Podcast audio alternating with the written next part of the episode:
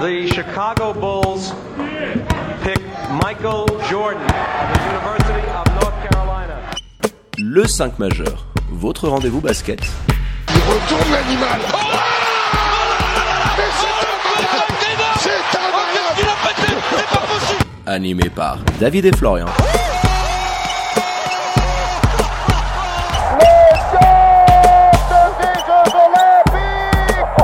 Les vendredis à partir de 21h sur Radio Tonique. Bonsoir, buonasera, guten. Le 5 majeur est là, comme tous les vendredis soirs. Nous sommes en direct sur Radio Tonique pour plus d'une heure et demie de basket. Le 5 majeur, vous le savez tous, l'émission qui dit tout haut ce que le monde du basket pense tout bas. Et pour m'accompagner ce soir, votre expert basket préféré qui vit là ces derniers moments de son périple en Asie et qui est toujours au Cambodge. Bonsoir mon Flo, comment vas-tu? Salut David, eh ben, écoute ça va pas mal, salut les amis, content d'être avec vous. Alors pour nous écouter, le direct sur radiotonique.ch, l'appli officielle de la radio sur Android ou alors sur vos box internet et en replay hein, très rapidement sur SoundCloud, Apple Podcast et désormais sur Spotify et Deezer. Avant votre page Welcome to the NBA, on va faire un petit bilan de cette première partie de saison. Euh, le premier trophée officiel hein, venant d'être remporté par Fribourg Olympique avec cette victoire en finale de la SBL Cup face à l'Union de Châtel. Le 5 majeur y était hein, et vous pouvez d'ailleurs retrouver nos deux émissions spéciales Final Four en direct du Pierrier à Montreux sur nos plateformes d'écoute habituelles. Mais avant ça, accrochez-vous, place à The Conseil de classe, votre Florian se transformant le temps d'un soir en proviseur. C'est tout à fait ça David.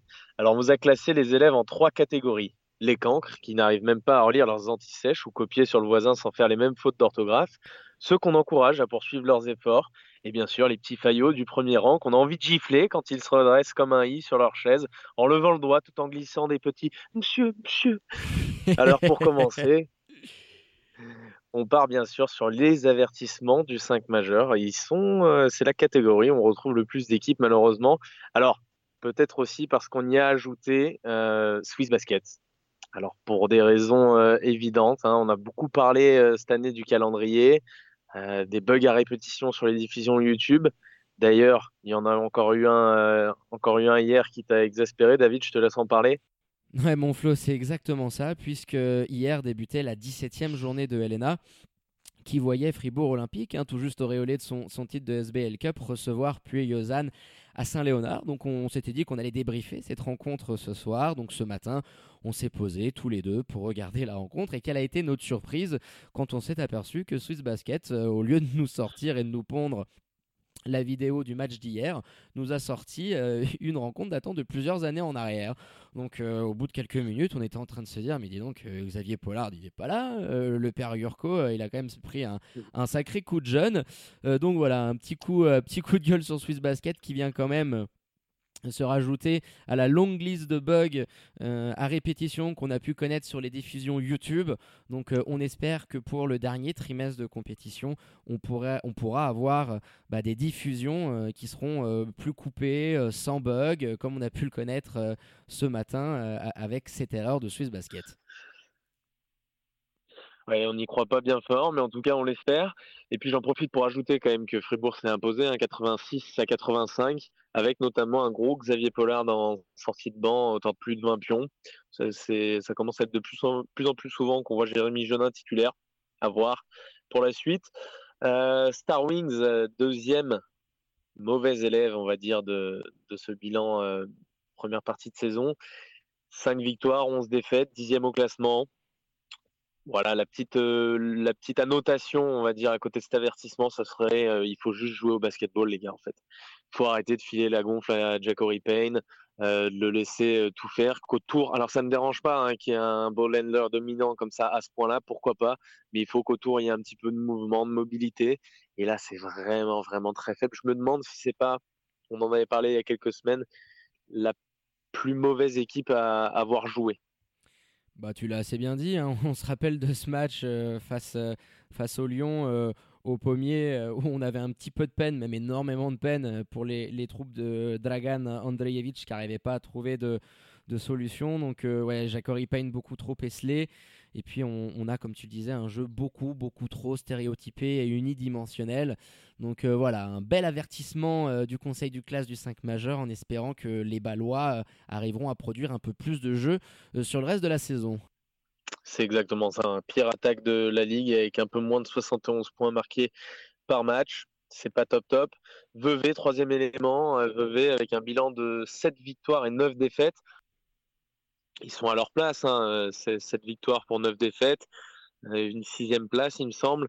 C'est plutôt la gestion de l'effectif, moi, que j'ai trouvé euh, un petit peu désastreuse notamment euh, avec l'incident, on va pas en reparler, euh, on va pas s'étaler de nouveau, mais sur les joueurs 3-3, Gilles Martin et, et euh, Wester Molteni. Donc voilà, je trouve que le message envoyé, c'est un petit peu, allez les gars, de toute façon, on va y aller en playoff. Normalement, il n'y a pas trop de risques, ils seront huitièmes au pire des cas, je pense. C'est bon, on dégage, on dégage ces deux joueurs-là. Euh, je n'ai pas trouvé ça, pas trouvé ça génial. Il y a aussi l'affaire du pivot qu'ils ont, qu'ils ont renvoyé puis ensuite repris parce qu'il y a eu une blessure de, l'américain Joe Harris. J'ai perdu le nom de ce pivot-là. Mais, euh, mais voilà, je trouve pas la gestion hyper bonne du côté de Vevey. Donc voilà. Ouais, puis la seule satisfaction, je dirais, euh, du côté euh, de Vevey sur ce début de saison, c'est leur jeune arrière suisse, hein, Yuri Solka, qui a été convoqué pour représenter l'équipe suisse lors des prochains matchs de qualification euh, comptant pour euh, le prochain FIBA Eurobasket de 2021. Donc voilà, la petite euh, seule lumière hein, qui, peut se dégager. Donc avertissement pour Vevey.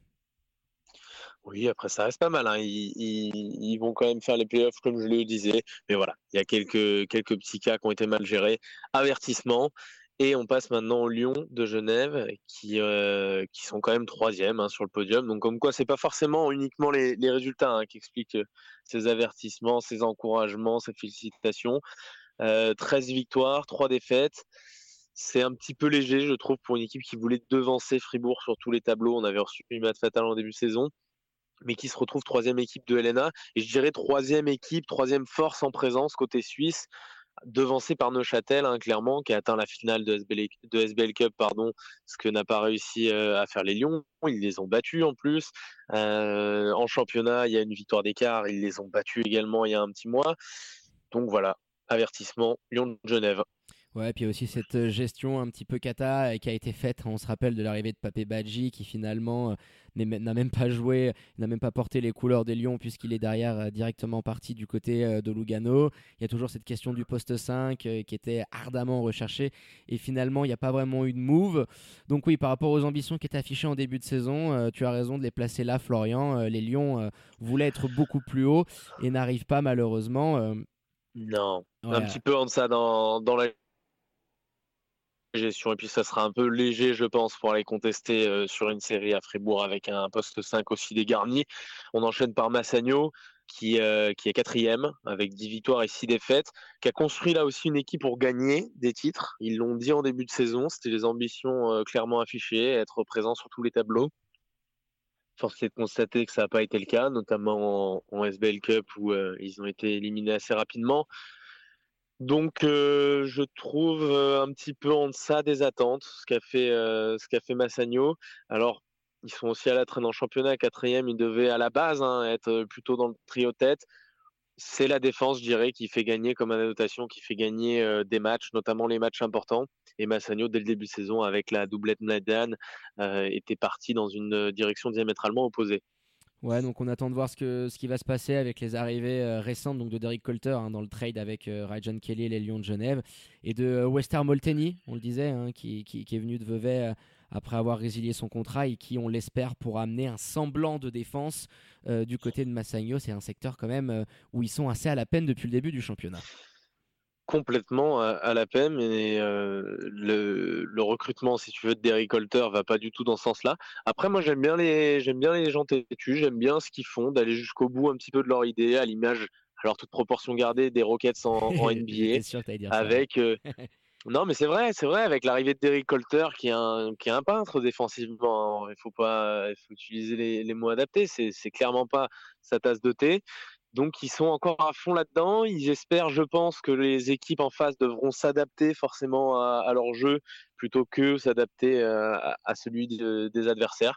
Donc je, demande à voir, mais en tout cas avertissement pour cette première partie de saison et puis une en scène avec euh, Suisse Centrale, bon dernier. Donc Notre lanterne rouge préférée. C'est ça.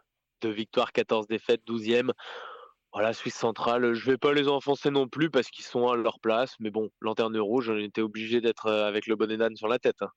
Ouais, clairement, euh, pas grand chose de, de produits, de proposer euh, sur ce début de saison. Donc voilà, on va pas non plus épiloguer pendant 37 ans, mais c'est tout, tout naturellement et tout à fait logiquement que tu les inclus dans tes cancres. Et puis, et puis ça nous fait plaisir quand ils vont glaner une petite victoire par-ci par-là. On va maintenant passer aux encouragements du 5 majeur avec les équipes qui sont, selon nous, sur la bonne voie. Alors, il y a le bébé Seignon qui est 11e, euh, 5 victoires, 11 défaites. Sous la houlette de coach Atala, je sais que tu l'aimes beaucoup. Moi, j'apprécie énormément ce que je vois en termes de jeu. Alors, c'est un promu, hein, évidemment, ils sont à leur place aussi. Mais là, au contraire de ce qu'on peut voir euh, côté, par exemple, Star Wings, je trouve qu'au niveau du jeu, il y, a des, différences entre les, premiers matchs de la saison, entre ceux qu'on voit maintenant. Donc il y a une progression et moi j'encourage donc le BBC Nîmes à continuer sur cette voie et, le coach Alain Otala notamment aussi. Ouais, puis ils ont, ils ont des ambitions qui sont affichées. Alors, ils sont 11e actuellement euh, sur 12. Alors, on peut se dire, disons, vous mettez le 11e dans les encouragements, mais ils ont un bilan de, de, 5 victoires pour 11 défaites. Et si tu veux, ils ont exactement le même nombre de victoires, par exemple, que Pully-Lausanne, euh, qui est 8e. Donc, euh, l'assistant la semaine dernière, Loan Morand, le, disait justement, il y a des ambitions affichées d'essayer d'aller gratter cette 8e place qualificative pour les playoffs. Il s'en cache plus. Et, c'est quand même pas mal pour un promu lyonnais à qui on, prédisait l'enfer euh, en ce début de saison. Exactement, exactement. Et puis euh, le, fait que le classement soit si euh, resserré, ils peuvent avoir effectivement cette ambition d'aller en playoff. À titre personnel, je pense que ce sera un petit peu compliqué, mais c'est ça le sport. On aime bien être surpris de temps en temps. Donc on demande à l'être, à l'être par, notre grand ami Alain Attala, hein, qu'on embrasse. Exactement, on lui fait un gros coucou, on sait qu'il nous écoute. Allez. Et puis le BBC monté, alors le BBC monté, deuxième larron des encouragements, 9 victoires, 7 défaites, cinquième euh, bilan de la LNA. Pour l'identité défensive bâtie par Double P, un autre grand ami, hein, Patrick Pembele, qu'on embrasse également, qu'on a eu l'occasion d'avoir d'ailleurs en, interview la semaine dernière lors du Final Four. Voilà, monter, c'est pas toujours super séduisant à avoir joué, mais tu sais quel est le plan de jeu, tu sais où ça va, euh, tu sais un petit peu à quoi t'attendre quand tu vas regarder un match de montée. Et il y a de belles choses à voir si tu t'intéresses vraiment au basket, notamment sur l'aspect défensif. Ouais, la, demi-finale euh, face à Fribourg, ils avaient été ultra intéressants dans ce qu'ils avaient proposé défensivement, les switches. voilà, Patrick Pembele, c'est un des tout jeunes coachs, un des plus jeunes coachs de, de Helena. On a pu parler avec lui, c'est vraiment un personnage super attachant et sympathique. Donc, euh, on lui fait un coucou, on sait qu'il nous écoute ardemment. Mais voilà, j'aime beaucoup ce qui est en train d'être fait par cette équipe-là. Il y a des Américains, euh, du TJ Dunans, du Chad Timberlake, et puis un bon petit mélange, si tu veux, avec, avec les, les, joueurs suisses, hein, que ce soit Noé Anna Nabir, euh, Victor Despont notamment. Donc euh, ouais, c'est pas mal du tout ce qu'ils sont en train de faire monter. Donc on attend de voir. Puis, si, euh, puis ça va être un, sacré poil à gratter, je me dis, pendant les playoffs. parce qu'à mon avis, Double P a, plus d'un tour dans sa manche. Écoute, je l'espère. En tout cas, pour l'instant, ils ont un petit peu de mal face aux grosses équipes du championnat, face aux, au, top 6, on va dire, à gagner les matchs notamment parce qu'il y a des leaders comme CJ Nans qui ont tendance un petit peu à s'absenter dans ces grands rendez-vous, à faire à suivre. Et on passe à Pully-Lausanne. Pully-Lausanne, 5 euh, victoires, 12 défaites, 8e de ce, euh, du classement de Helena. Pour l'instant, playoffable. À voir. Ils ont fait un super début de saison. Il y a eu une effort, mais là, ça commence un petit peu à revenir à, des standards un petit peu plus habituels. Moi, j'aime bien euh, Randoual de Sarzin. c'est un coach pareil, hein, qui n'a pas énormément d'expérience, mais il a déjà eu, il me semble, du côté du BBC Lausanne à l'époque, un, petit peu de un, petit peu de playoff. Donc à voir ce que ça va donner euh, pour Pully Lausanne. Est-ce qu'ils vont arriver à accrocher cette huitième place, voire faire un petit peu mieux? Ils ont fait un bon match hier face à un Fribourg éreinté. Affaire à suivre euh, pour les Lausannois. Ouais, ils ont sorti une belle performance hier avec notamment euh, Elston Jones euh, et puis il y, a des joueurs qui ont quand même euh, de la bouteille hein, par rapport à, la Helena. On pense notamment voilà, à des, mecs comme Lucas Pitou ou Jadson Hatch. Donc ouais, c'est pas mal du tout. Ils ont été rattrapés par le calendrier sur après leur superbe début de saison où ils sont enchaînés euh, tous les gros, hein, Fribourg, Genève, Neuchâtel. Donc on attend de voir ce qui va, se passer euh, sur le dernier trimestre, mais euh, ce serait vraiment pas étonnant de voir les troupes de Randoual de, Sarzin, comme tu le disais, se retrouver en playoff et puis voilà, essayer de, chatouiller un petit peu les équipes qui sont en haut en classement. BC Boncourt, 6 victoires, 10 défaites, 7ème.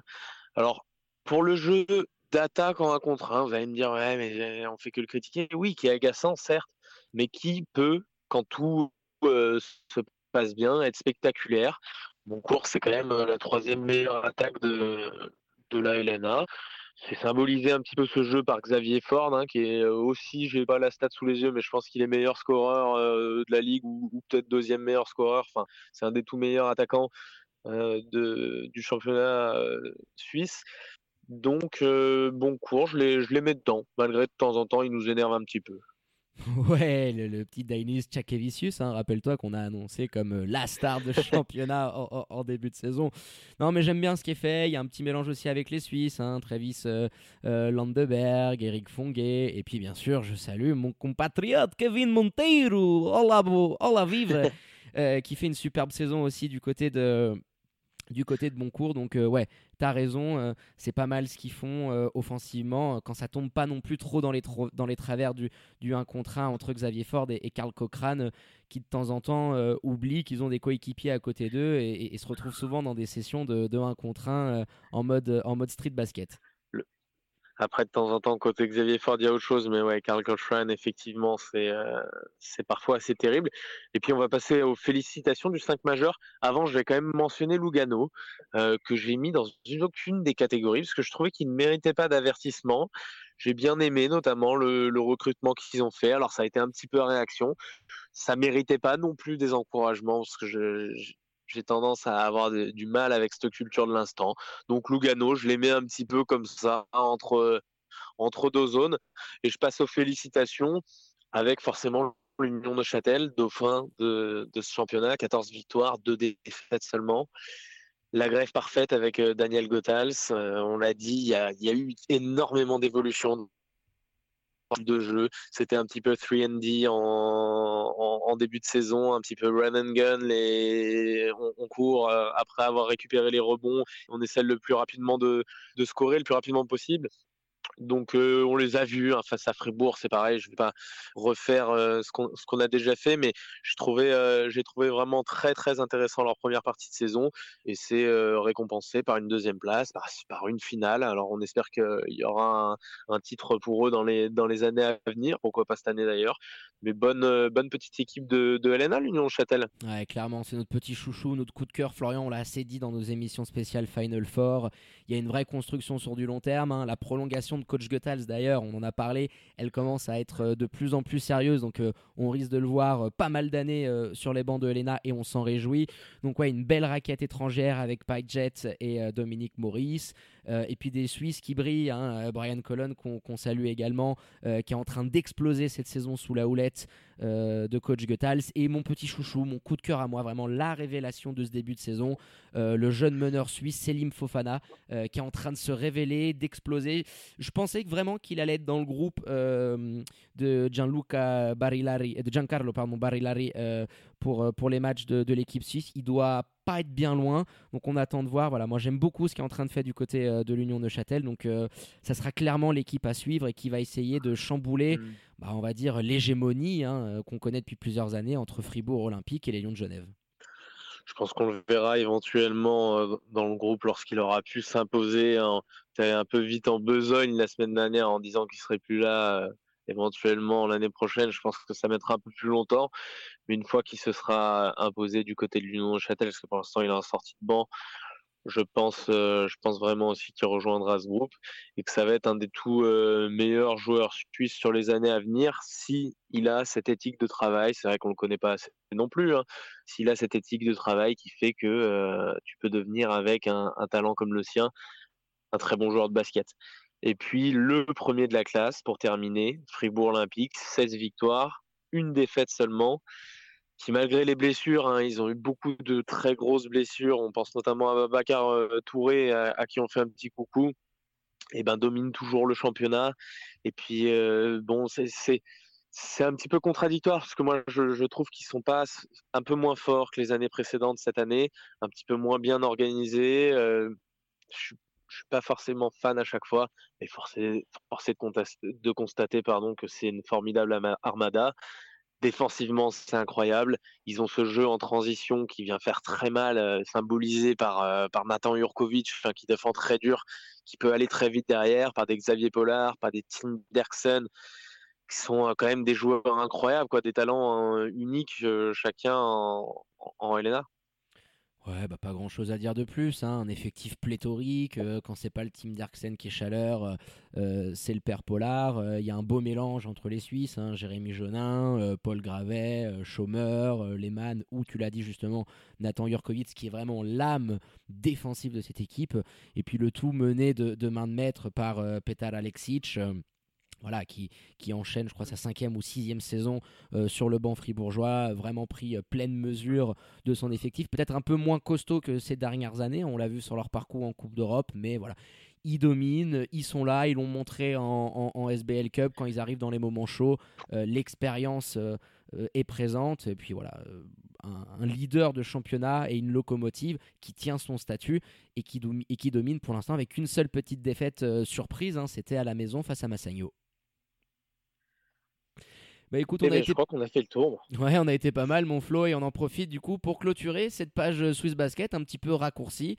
Hein, vous en faites pas, lors de la prochaine édition, on reviendra sur la 17e et 18e journée de Helena qui vont se tenir ce week-end. On revient après la pause pour votre rendez-vous Made in USA qui sent bon le pays de l'Uncle Joe avec votre page Welcome to the NBA. Avec notre invité exceptionnel du soir, on reviendra sur la trade deadline, entre autres. A tout de suite dans le 5 majeur. Vous êtes de retour dans le 5 majeur, l'émission qui dit tout haut ce que le monde du basket pense tout bas en direct sur Radio Tonique. Et on va sans plus tarder ouvrir notre page Welcome to the NBA. Jingle.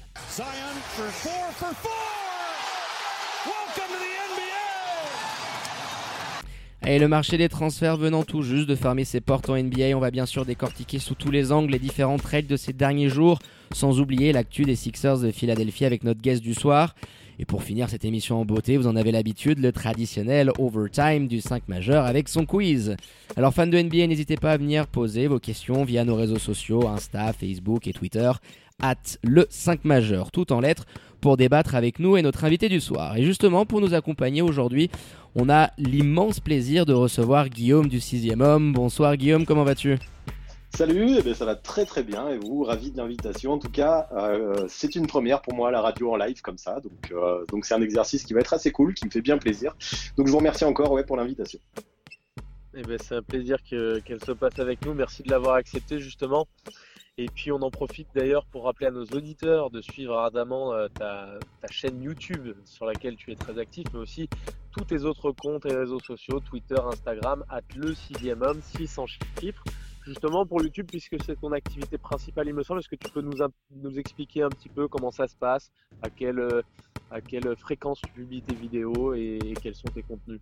Ouais, bien sûr. Ben, j'essaye de, de sortir au minimum une vidéo par semaine, généralement le vendredi, même si ces dernières semaines, il y a eu des petits aléas qui ont fait que j'ai sorti des vidéos le mercredi aussi. Euh, voilà, des fois j'en sors deux par semaine. J'aimerais bien le faire plus souvent.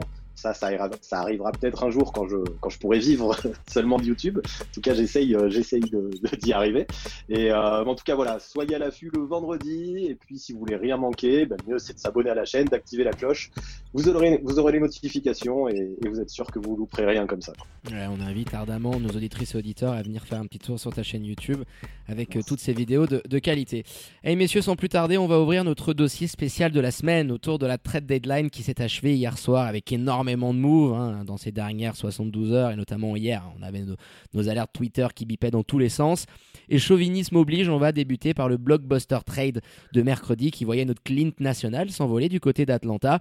Du jamais vu hein, en termes de chiffres et d'équipes euh, impliquées depuis 20 ans. Et le trade de Patrick Ewing à l'époque du côté de feu les Seattle Supersonics. Pour résumer rapidement, Atlanta récupère euh, Clint Capella et Nene. Houston reçoit Covington, Jordan Bell et un futur second tour de draft. Minnesota de son côté voit arriver Beasley, Van Turner, Jared Vanderbilt, euh, Juan Crow et Hernan Gomez et le premier tour de draft 2020 des Nets. Et quant aux Nuggets, ils reçoivent Gerald Green, Noah Vonley, Keta Bates Diop, Shabazz Napier et le premier tour de draft 2020 des Rockets. Tiens, on va commencer par toi, Guillaume. Qu'est-ce que tu penses concrètement de, ce trade? Est-ce que tu penses que tout le monde est gagnant?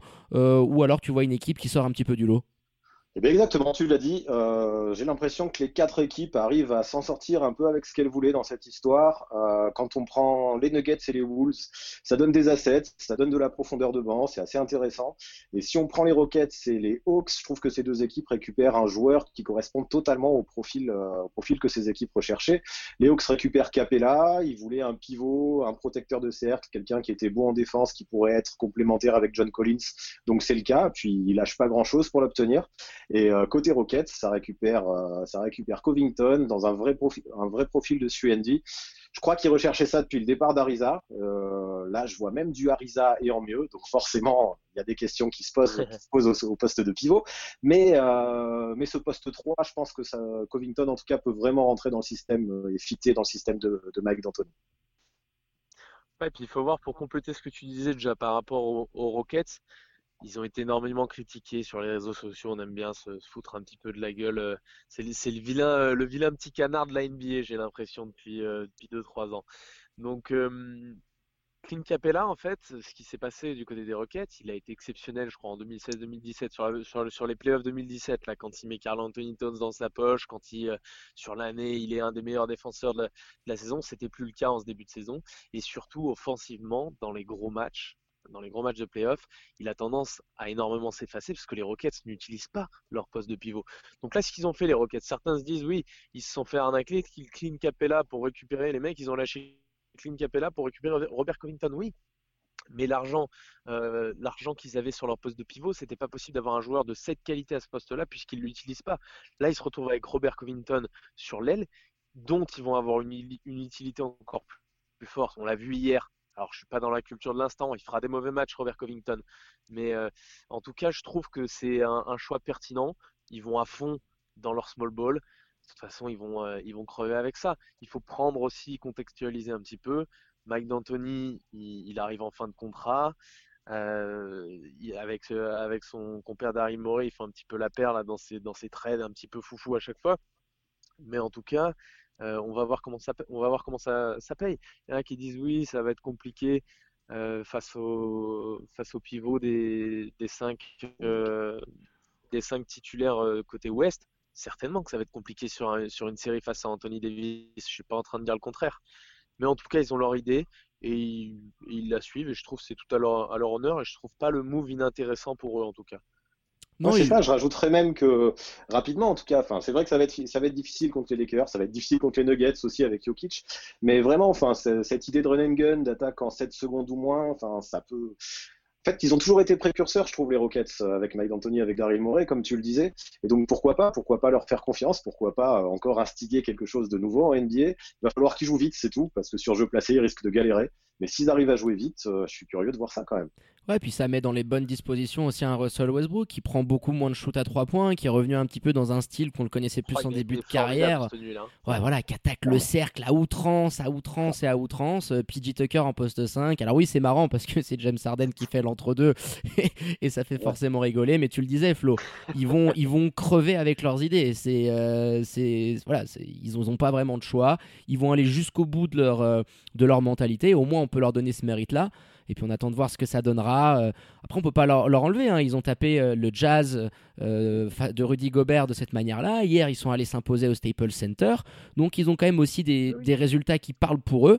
Maintenant, on attend de voir en playoff sur une série de, au meilleur des sept matchs, est-ce qu'ils arriveront à avoir cette réussite-là? Ce sera toute la question du côté des Rockets. je pense que ce sera un petit peu, un petit peu compliqué. Ouais, je pense aussi. Notamment sur une série de 7 Après, on n'a pas parlé aussi euh, justement de, de Clint Capella. Tu as dit quelque chose, tu as dit que tu trouvais complémentaire avec John Collins. Moi, personnellement, j'ai des grands, grands doutes sur cette association-là. Alors, avec Trey Young, Ah, c'est bizarre, aucun hein, problème. développe. Sur, sur Clint Capella, je m'explique. Euh, Clint Capella, alors mettons qu'il retrouve euh, son niveau euh, défensif d'antan et que, ok, très bien, c'est un excellent rebondeur, ça peut être un très bon défenseur s'il arrive à retrouver ce que qui faisait de lui un très bon euh, défenseur, parce que là, depuis le début de l'année, c'était catastrophique. Donc, affaire à suivre. Mais s'il redevient ce joueur-là, il peut pas stretcher Clint Capella. Pour l'instant, John Collins, il peut pas non plus. Il va falloir, moi, je suis inquiet pour John Collins personnellement, parce que John Collins il va falloir qu'il apprenne à stretcher un peu plus. Clint Capella, il peut pas pick and pop, il est obligé de rouler. Il a pas de tir à trois points, il peut pas écarter le terrain. Il a des, des similitudes énormément avec John Collins. Alors, euh, c'est des joueurs différents, mais il y a des similitudes. Donc moi, je suis très inquiet sur l'association de ces deux joueurs-là. Je pense qu'ils vont être très bons euh, l'un sans l'autre, l'un avec l'autre. Clint Capella, je pense qu'il sera dans les standards euh, habituels dans lesquels on le voyait à Houston, peut-être même meilleur. En tout cas, Collins, j'ai un petit peu plus de mal à, croire que son rôle, euh, que son rôle va, ne va pas changer, parce que forcément, tu peux pas avoir deux, euh, joueurs comme ça qui viennent dans la raquette. Tu auras besoin d'écarter un petit peu. Et je le sens pas capable. En tout cas, en l'état, c'est même pas que je le sens pas capable, c'est qu'en l'état actuel, il est pas capable de le faire pour l'instant.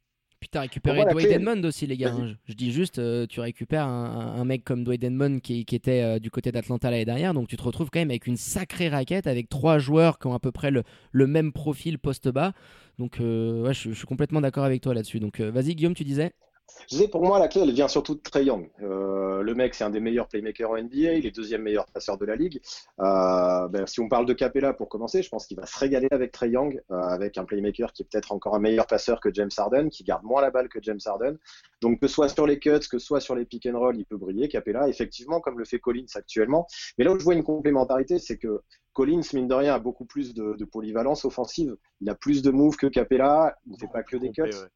Et, euh, et je trouve qu'il y a vraiment une complémentarité attaque-défense qui est intéressante entre ces deux intérieurs. Vu qu'il y a du spacing dans cette équipe d'Atlanta avec Trey qui écarte les défenses énormément, il peut y avoir de la place pour deux intérieurs comme ça. J'imagine en tout cas que ça peut, ça peut fitter. Les deux sont de bons rebondeurs. Collins, il peut mettre ses 20 points par match, ça va peut-être diminuer un peu. Capella va briller sur, sur toutes ses actions parce qu'il n'y aura pas beaucoup de moves près du cercle, mais il peut recevoir dans la balle dans, des positions efficaces. Donc ouais, moi je demande à voir quand même parce que, parce que ça peut fitter avec un mec comme Trey. Ouais, et puis enfin, euh, le front euh, d'Atlanta qui euh, répond aux demandes et aux sollicitations multiples de Young, qu'on avait un petit peu ras la casquette de voir cet effectif-là au rabais et qui demandait des renforts. hein. Il vient des petits starters au All-Star Game, donc de toute façon, le front office n'avait pas vraiment de choix. Il s'était positionné sur DD, on en parlera un petit peu plus tard, pas d'alerte teaser. Mais voilà, au moins, il lui ramène euh, un pivot euh, référencé, euh, jeune encore. Hein. Capella, il a à peine 25 ans donc euh, qui, qui peut à mon avis rentrer dans son prime dans, dans les années à venir. Euh, il a un contrat qui est pas non plus scandaleux, donc moi je suis plutôt de ton avis Guillaume, dans le sens où je pense que l'association euh, Collins, Capella, Young peut être très intéressante. Donc on espère que notre petit Suisse euh, pourra briller de mille feux, euh, de mille feux euh, du côté d'Atlanta.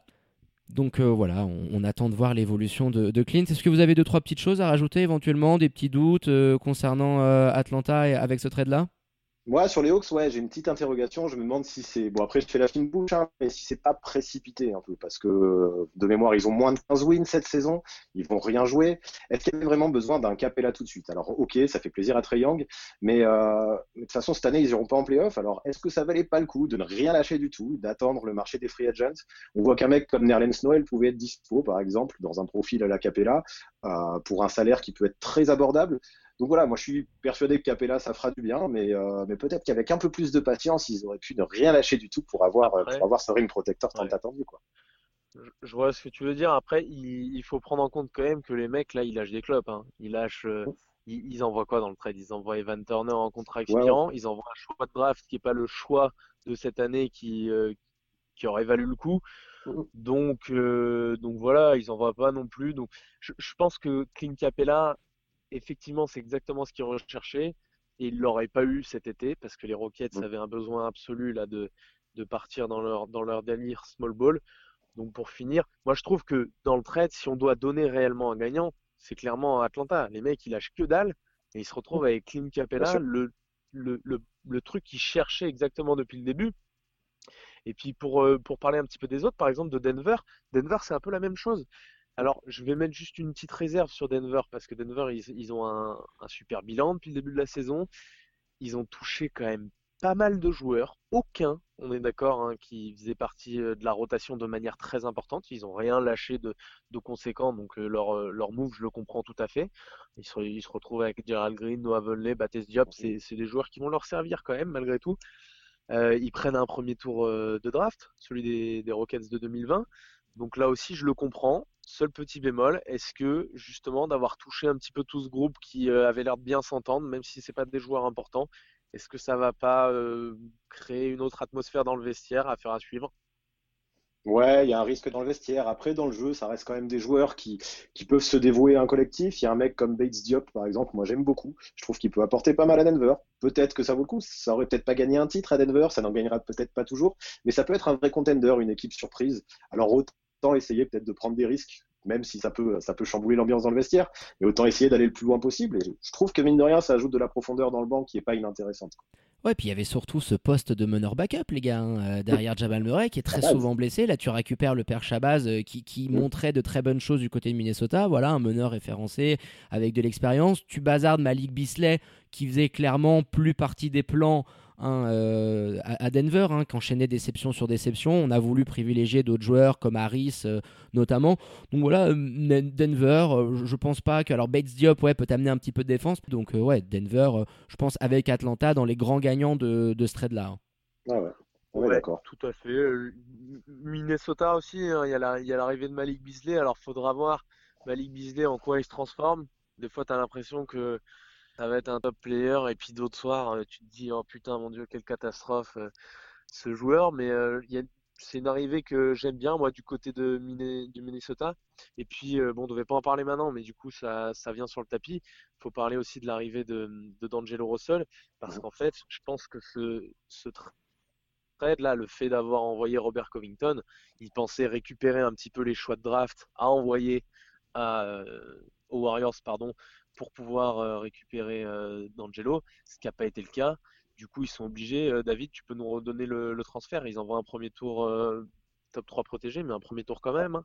C'est ça. Bah, dans la balance. Écoutez les gars, on va faire une petite transition toute rapide. Je voulais enchaîner sur Iggy, on le garde de côté. On va passer maintenant au trade de, de D'Angelo Russell, forcément. La Vosges bombe d'hier soir, hein, Ah sur ouais. les coups de 19h, Twitter s'enflamme, avec le départ de l'ancien numéro 2 euh, de draft, qui s'en va rejoindre bah, le numéro 1 de la QV 2015, hein, son grand poteau 4 du côté de Minnesota. Donc je vous refais le, le trade dans, dans les grandes largeurs. Euh, Minnesota récupère D'Angelo Russell, Omari Spellman et Jacob Evans.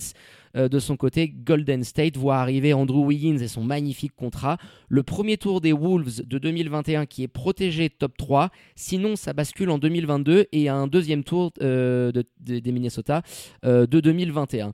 Donc là-dessus, les gars, que pensez concrètement de ce trade? On s'attendait pas vraiment à un départ de Dilo aussitôt. hein, on le voyait plus venir sur l'été. Et puis surtout en échange d'André Wiggins. T'en penses quoi, mon Guillaume?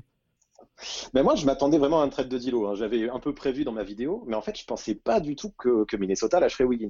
Donc, il y en avait qui, j'ai vu dans les commentaires de ma vidéo qu'il y en a qui l'avaient prévu. Félicitations à eux. Mais je pensais qu'ils pourraient récupérer Dilo en lâchant moins.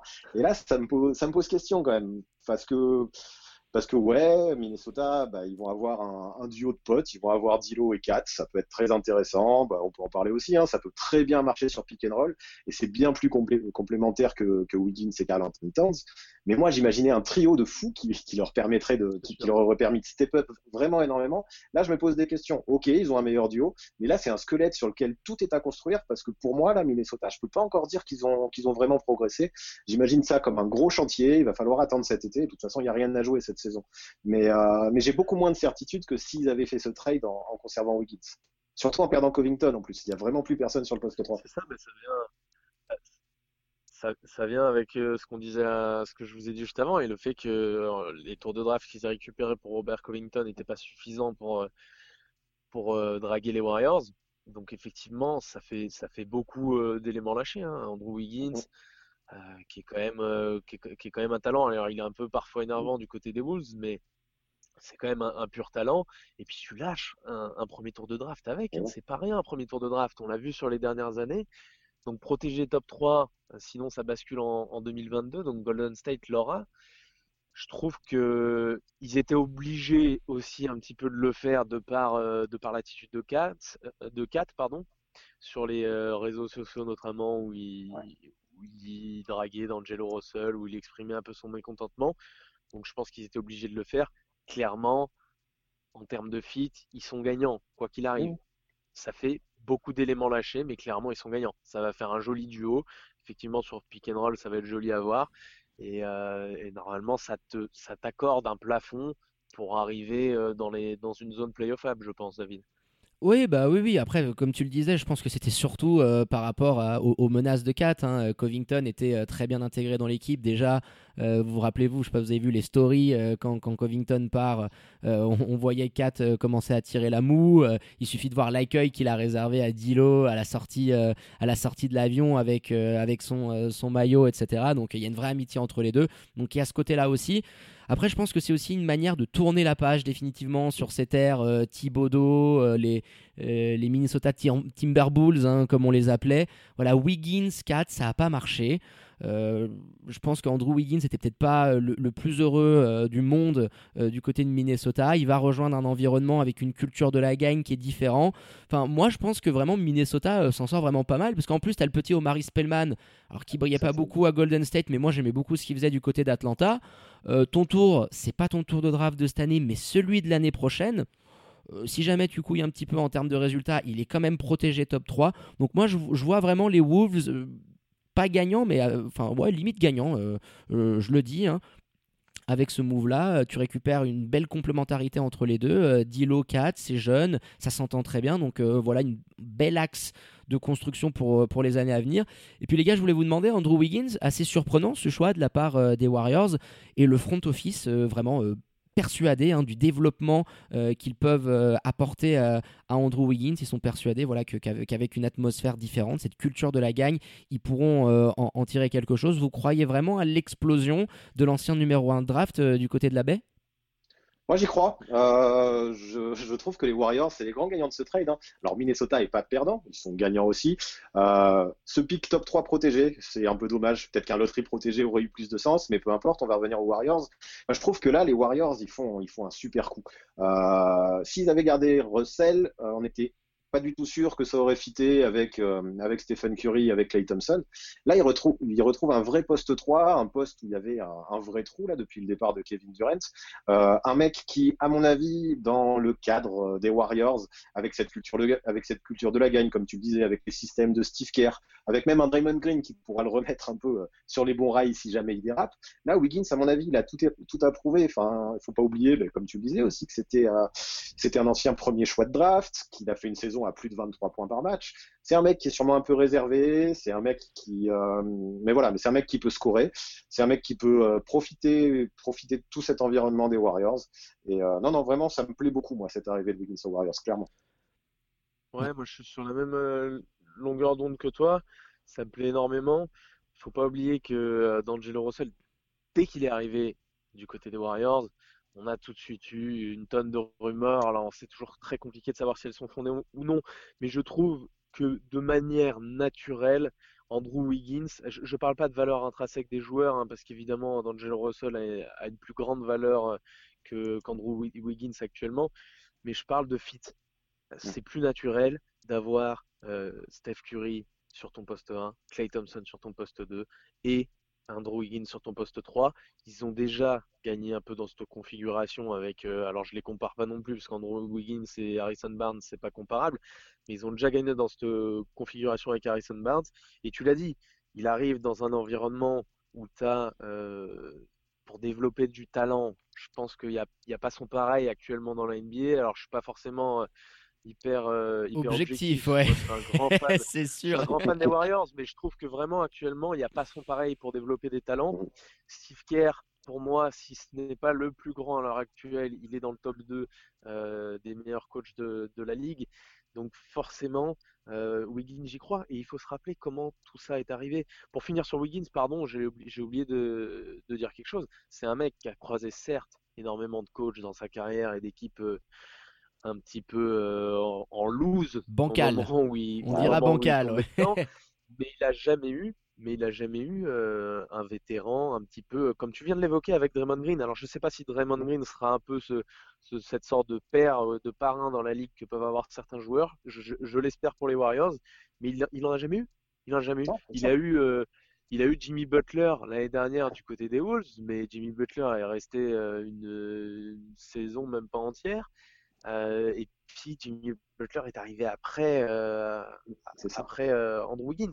Là, Andrew Wiggins arrive chez les Warriors et forcément, euh, il faut, il faut pas oublier non plus d'où ils viennent les Warriors. Ils devaient perdre Durant normalement contre, bah, contre Kyodal, contre, contre Lorraine, et ils se retrouvent avec Wiggins, un premier tour de draft et un second tour de draft.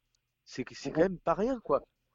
Ah non, on doit mérite au front office hein, qui nous a fait quand même un, super move. Mais comme tu le disais, ouais. Euh, puis là, tu, as un effectif euh, qui, devient un peu plus, euh, un peu plus cohérent. avec Dilo, ça se marchait un peu dessus. Il y avait la question de la défense. Je pense qu'Andrew Wiggins peut devenir un défenseur correct. Il est athlétique.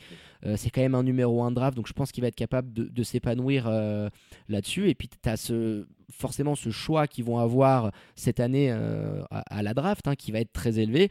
Euh, imaginons, tu arrives à récupérer un, numéro 1 euh, avec les pivots qui, qui, qui, pourra y avoir lors de la prochaine draft. Si tu rajoutes, je sais pas, hein, par exemple, un James Wiseman dans cet effectif-là, tu te retrouves bah, tout d'un coup avec une équipe dès l'année prochaine qui peut rejouer le titre. Donc, ouais, moi je pense que Minnesota s'en sort très bien, les Warriors également. Donc, euh, écoute, un, deal qui va satisfaire, euh, j'en suis sûr, euh, les deux parties. Allez, maintenant, les gars, on va revenir, comme je l'avais prévu, du côté de South Beach. Alors encore un move 5 étoiles de, Pat Riley, avec un des noms les plus attendus hein, de, la free agency, c'était le père Iguadala, hein, qui était en grève, hein, clairement, du côté de Memphis. Tout le monde l'attendait du côté de la Cité des Anges. C'est finalement en Floride qui va débarquer, accompagné de Jake Roder et Solomon Hill. Memphis en échange récupère Justice Winslow, Dion Waiters et Gorgie Denk. Pas de tour de draft hein, impliqué euh, dans, ce trade-là. Et Minnesota, quant à eux, euh, voit débarquer James Johnson. Donc euh, Pat Riley qui nous fait encore des miracles et qui vient quand même sacrément renforcer son effectif à la vue des playoffs avec deux ailiers vétérans référencés qui apportent de la défense et puis surtout il garde de la flexibilité pour 2021 avec l'objectif on va pas le dire qu'il est caché, mais d'essayer d'attirer Janis. Guillaume, encore un move masterclass euh, du Pat Riley. Clairement, là, avec l'arrivée de, de, Crowder notamment et de Iguodala, je trouve que ben, Pat Riley récupère deux joueurs qui sont vraiment dans, le hit basketball, qui correspondent vraiment à la culture de Eric Spolstra, à la culture de Pat Riley, des mecs qui savent défendre, qui peuvent se battre, qui peuvent aussi, mettre, des points. franchement, c'est vraiment un move très intéressant. c'est un intéressant d'avoir récupéré Crowder aussi, parce que Iguodala, il a 36 ans. Je suis pas sûr qu'il puisse jouer 40 minutes par match. Par contre, tu peux vraiment le mettre sur des missions défensives pour faire souffler Butler. Tu peux le mettre dans le money time. Tu peux espérer de lui qu'il mette des shoots quand il est démarqué derrière à trois points et profiter du spacing. C'est bien. Après, moi, j'ai été étonné quand même parce que je pensais pas qu'il euh, faudrait lâcher autant que ça pour avoir Iguodala un mec qui, euh, les rumeurs disaient qu'il pourrait peut-être se faire buyout. Je pensais pas que il y aurait Winslow qui partirait pour un joueur, euh, un joueur comme lui. Mais bon, c'est qu'il y a dû avoir d'autres offres et que, et le 8 a su mettre les pièces qu'il fallait sur la table pour, euh, pour faire ce trade. Ils ont eu raison parce que parce qu'ils progressent de façon significative. Je pense que vous avez fait le, tour à, vous deux. Pour terminer, je rajouterai, je rajouterai juste pardon, que Justice Winslow était pas non plus super important dans la route du fait de ses blessures. Donc euh, je comprends le, trade de Pat Riley, effectivement ça fait beaucoup, mais ça me choque pas non plus. Là t'as un mec qui va vraiment t'apporter énormément en playoff, hein, pour, parler que d'André Godala. Voilà pour vous compléter un petit peu, mais tout, tout ce que j'ai dit, euh, tout ce que j'ai entendu, pardon, euh, je, suis d'accord avec. Ouais, on le voyait pas venir, hein, ce trade-là. Tout le monde le voyait partir à LA, donc toujours en sous-marin le père Pat Riley qui nous fait des moves euh, comme il a, le secret. Et puis Justin Swislow, je te rajoute juste pour, euh, pour compléter, Florian, un très très gros potentiel. On sait qu'il peut défendre sur plein de postes, qu'il a énormément de capacité de création, qu'il était très apprécié euh, du côté de la Floride. Mais tu le disais, trop de blessures, beaucoup trop de blessures. Donc au bout d'un moment, bah, le front office, il, il était en train de se rendre compte que cette équipe-là, elle peut vraiment aller faire quelque chose en playoff dès cette année. Euh, tu as de la flexibilité parce que en plus tu reprolonges euh, le, le Eggy qui, est- quand même exceptionnel hein. en termes de vol, c'est parfait. L'autre il est en grève, il joue pas, il traîne du côté de LA, il fait la promotion de son livre, il prépare son après-carrière. Il file chez une équipe qui va jouer, euh, les, hauts de tableau à l'Est. Il prolonge sur 30 millions, c'est ça, sur deux ans. Alors après, Pat Riley était très intelligent. Ils ont le, le hit à une, à une euh, team option pour la deuxième année. Donc c'est- tout gagnant pour le hit. hein. Tu, tu te renforces dans l'immédiat euh, pour euh, l'année et demie à venir. Et tu te gardes cette flexibilité, donc ça risque d'être super intéressant de voir ces deux mecs se rajouter, parce que c'était vraiment ce qui manquait, hein, de, de, des ailiers costauds et avec de l'expérience. Donc le- hit qui commence vraiment à, à avoir ce, ce rôle d'épouvantail à l'Est et qui va être vraiment le poil à gratter pendant ces playoffs. Un Avec- petit mot sur les Grizzlies peut-être? Ah bah oui, vas-y, Que- du coup, euh, que, vas-y, ouais, enchaîne moi, avec les J'ai été Grizzlies. très surpris par ce trade, hein, parce que, enfin, très surpris non, mais je trouve que, que les Grizzlies sont pas perdants. Et, euh, et effectivement, ils ré- réussissent un bon début de saison, je trouve. Et là, à mon avis, avec un tel transfert, ils jouent officiellement les playoffs. Euh, ils récupèrent Gorgui Dieng, qui, euh, qui, qui fera office de pivot backup euh, derrière, derrière Valanciunas. Et surtout, bah, voilà, Winslow, vous l'avez dit, il a des, des soucis de santé, il a dû jouer qu'une dizaine de matchs cette saison. Mais s'il arrive à revenir, c'est un gars qui a énormément de potentiel, qui peut apporter beaucoup de défense, qui sera parfait au poste 4 derrière, derrière Jaren Jackson Jr. Et, euh, et ça montre les ambitions de cette équipe. Et voilà, je voulais juste rajouter ça. Ça me plaît de voir que, que cette équipe va tout faire pour accéder aux playoffs. Ce sera chaud, mais, euh, mais ça correspond bien à la mentalité de cette équipe autour de Jamoren qui, qui surprend beaucoup de monde cette année en tout cas. Ouais, clairement. Et puis ça, met- ça a mis fin un petit peu à ce feuilleton de, de Brooks et Jay Moran qui avaient hâte euh, d'affronter Iguodala. Malheureusement, on a regardé le calendrier. hein, il y aura plus de, de hits euh, Grizzlies d'ici la fin de la saison. Donc il faudra éventuellement attendre l'année prochaine pour, euh, pour des retrouvailles. Mais ouais, un, un deal où tout le monde euh, sort gagnant euh, euh, de, de ce côté-là. Maintenant, on va pouvoir basculer, messieurs, de nouveau euh, du côté de la conférence Ouest avec les Clippers grands favoris du coup hein, pour le titre et qui sont encore allés se renforcer avec un move donc Jerry West a le secret. Il récupère un des joueurs les plus courtisés euh, sur le marché hein, Marcus Morris hein, qui tournait quand même à 20 pions euh, du côté de New York. Alors certes dans le marasme des Knicks qui est venu accompagner d'Haïti euh, le pauvre il, se fait couper dans la foulée. Tiens mon Flo tu penses quoi de ce move là encore énorme du côté des Clippers qui commence vraiment à avoir un effectif qui, qui fait froid dans le dos et qui fait peur. Ouais, c'est assez, euh, assez affolant. Bah, ils récupèrent un, ce dont ils avaient besoin, hein, encore un, un, ailier qui peut, euh, qui peut écarter, qui peut même jouer poste 4 et, euh, et qui peut mettre des points, qui peut dégainer. Ils n'avaient pas besoin, je pense, de Marcus Morris pour être parmi les favoris, même si leur bilan de saison hein, n'est pas, n'est pas parmi les tout meilleurs. Hein. Ils dominent pas la, con- la conférence Ouest, mais il y a cette histoire aussi de de sauvegarder un petit peu l'énergie de Paul George et de Kawhi Leonard sur les back-to-back notamment. Donc moi je les vois clairement comme les favoris, encore plus avec ce avec ce move-là. On va voir aussi ce que donnera euh, Collison. Est-ce que ça va être euh, est-ce que ça va être côté Lakers ou côté Clippers ou est-ce qu'il y aura un invité surprise? Mais voilà, pour parler de Marcus Morris, ben on connaît tous ses qualités. Clairement, euh, il vient euh, renforcer un effectif pléthorique. Ça va être hallucinant en, sortie de banc, même si lui, je pense qu'il sera euh, titulaire aux côtés de Zubac, sûrement dans la raquette poste 4. Ça va être complètement dingue en sortie de banc d'avoir euh, Lou Williams, Montrez Harrell et, euh, et euh, Landry Chamette qui t'apporte quasiment 60 points. allez, c'est 50 points si j'exagère un petit peu, je m'en rends même pas compte, mais plus de 50 points certainement en, en sortie de banc. Donc oui, clairement pour moi favori pour le titre euh, NBA les Clippers. Guillaume, qu'est-ce que tu en penses, toi, de ton côté, de ce move-là on, on, rappelle juste, hein, parce que j'avais un petit peu euh, zappé hein, dans ce trade-là, les Clippers, ils ont récupéré donc Maurice et Haïti. New York, euh, d'ailleurs, c'était le premier, euh, move de leur nouveau euh, président, euh, voit arriver Mo Harkless et le premier tour euh, des Clippers de 2020. Le swap rights euh, pour 2021 et un second tour de draft des Pistons de 2021. Et de leur côté, les Wizards récupèrent euh, Jerome Robinson, hein, qui était clairement une énorme déception euh, du côté des Clippers. hein, on le rappelle, l'autre pick.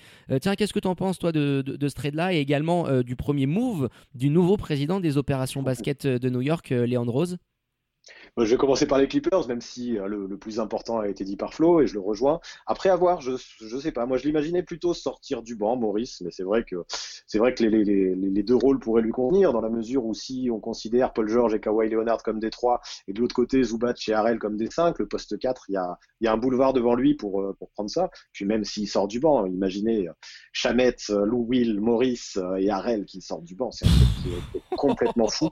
C'est un truc, c'est vraiment un truc de malade. Et au final, ils perdent, ils perdent Arclès. J'aime beaucoup Arclès et l'apport qu'il pouvait avoir en défense. Mais Maurice, Maurice fit beaucoup plus dans les besoins des Clippers. Et, euh, effectivement, ça en fait un favori euh, incroyable pour le titre de cette année. Euh, voilà. Après, tu parlais de, de ce trade, de ce trade des. Euh, ben effectivement, là, on ne sait pas trop où ils vont les.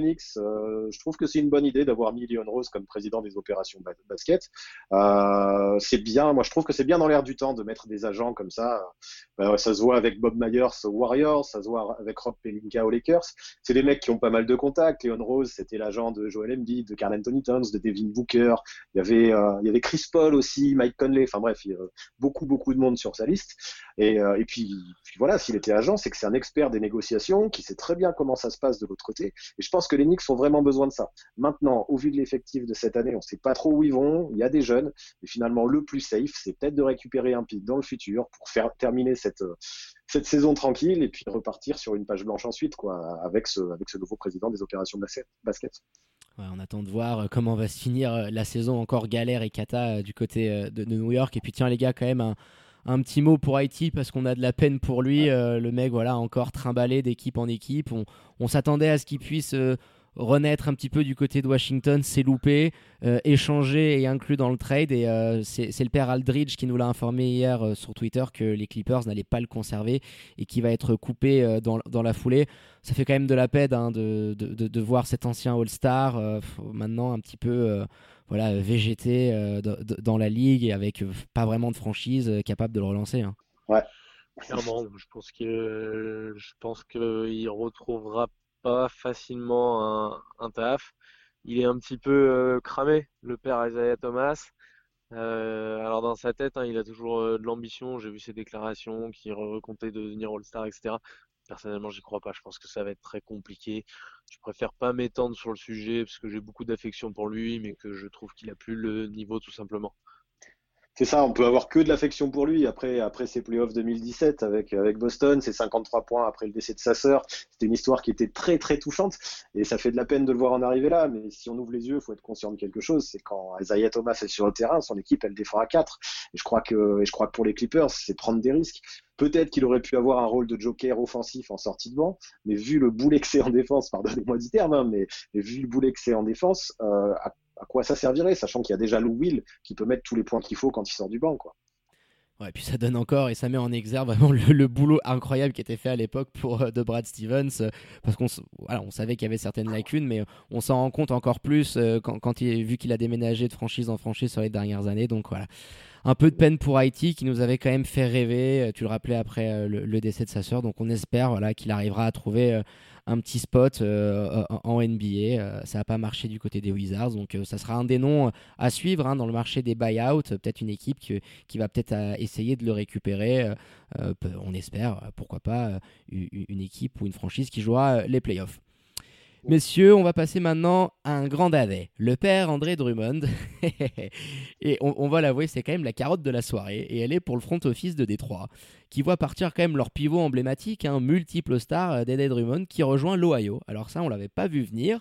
Euh, dans l'échange, donc euh, Cleveland récupère le pivot des Pistons et Détroit voit revenir Brandon Knight, John Henson un deuxième tour de 2023, alors qui est le moins bon entre celui de Cleveland et de Golden State. Euh, messieurs, ma question elle est très simple.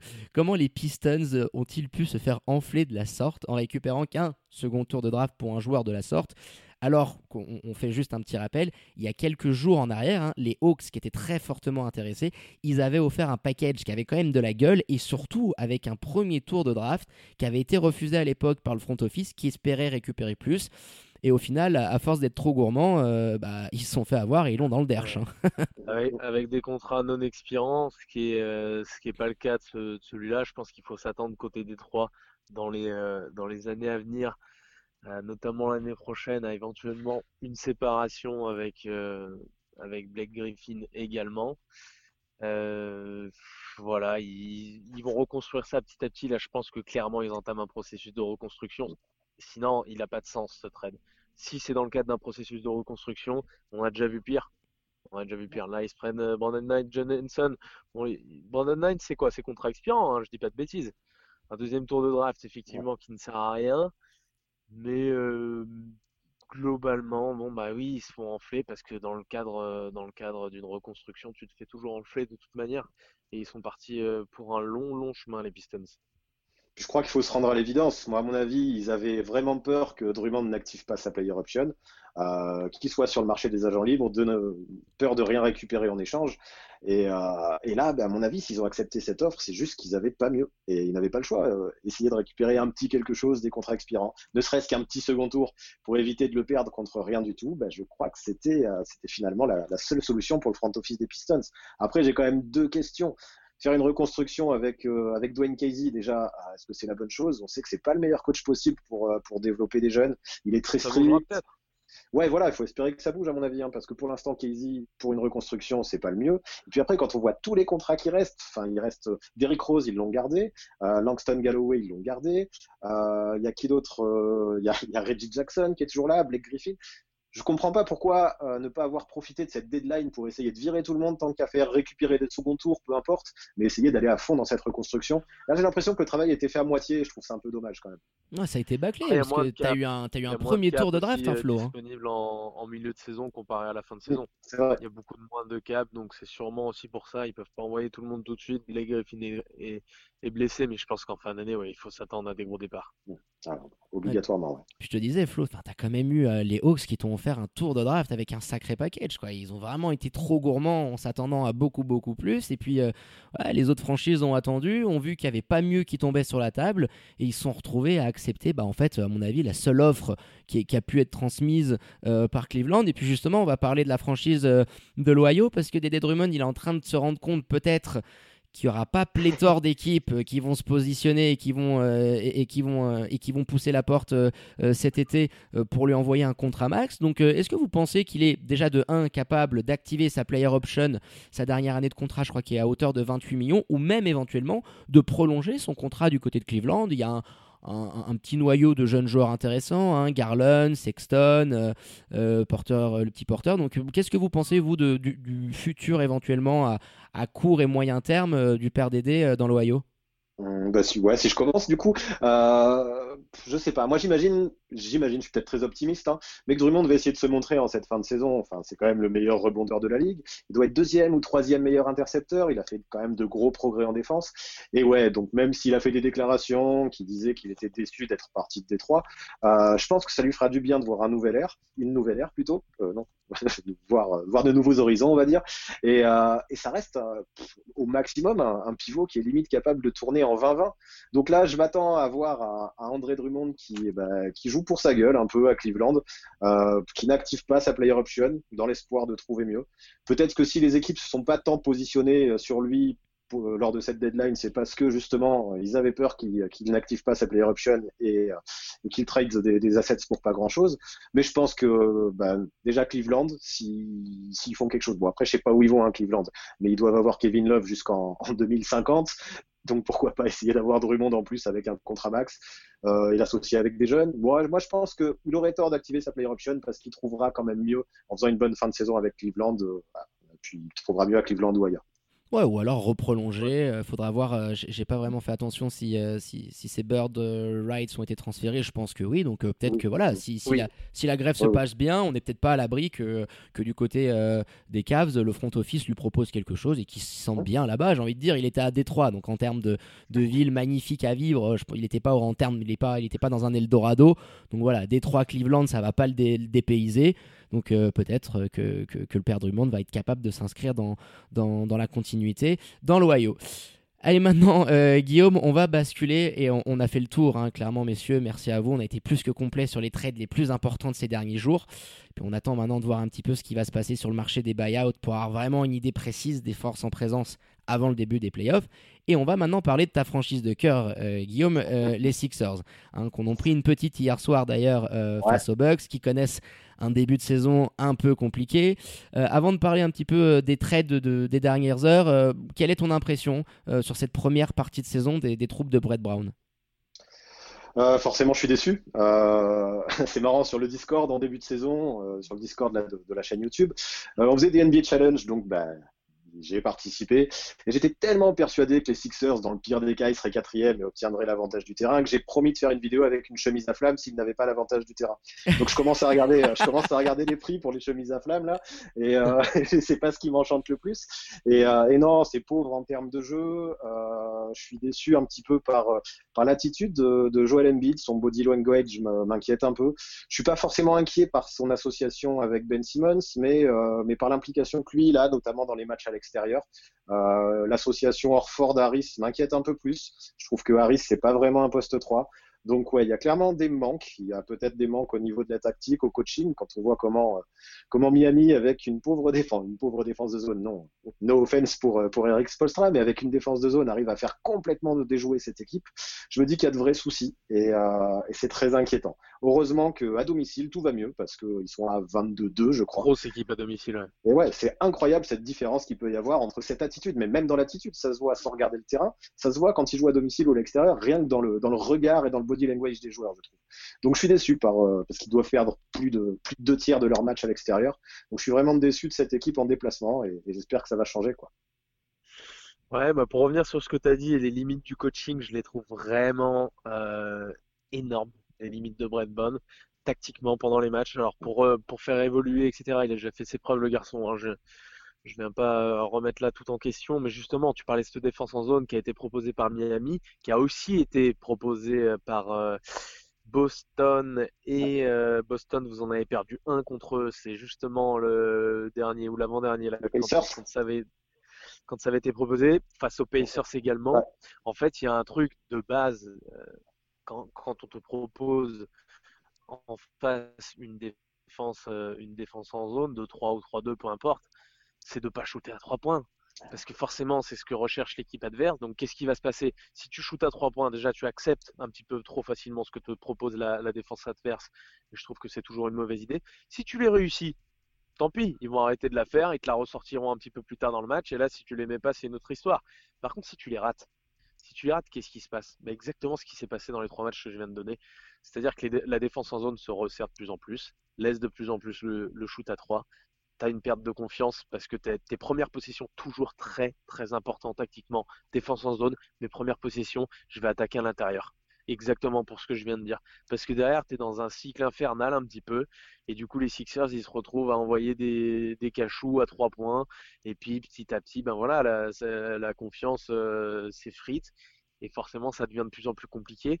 Et je comprends pas j'invite les auditeurs à, regarder cette magnifique vidéo de Vincent Collet, qu'on aura d'ailleurs comme, invité euh, dans un petit mois euh, en direct euh, dans l'émission, qui parle justement de cette défense en zone et qui explique exactement ce que je suis en train de vous expliquer là. C'est une, une, règle de base du basket, j'arrive pas à comprendre pourquoi euh, le père Brett il, fonctionne comme ça quoi? Est-ce que c'est lui euh, réellement qui demande de, jouer cette ligne à 3 ou est-ce que c'est les joueurs qui sont incapables d'aller attaquer, de faire circuler le ballon, qui sont tétanisés, j'en sais rien.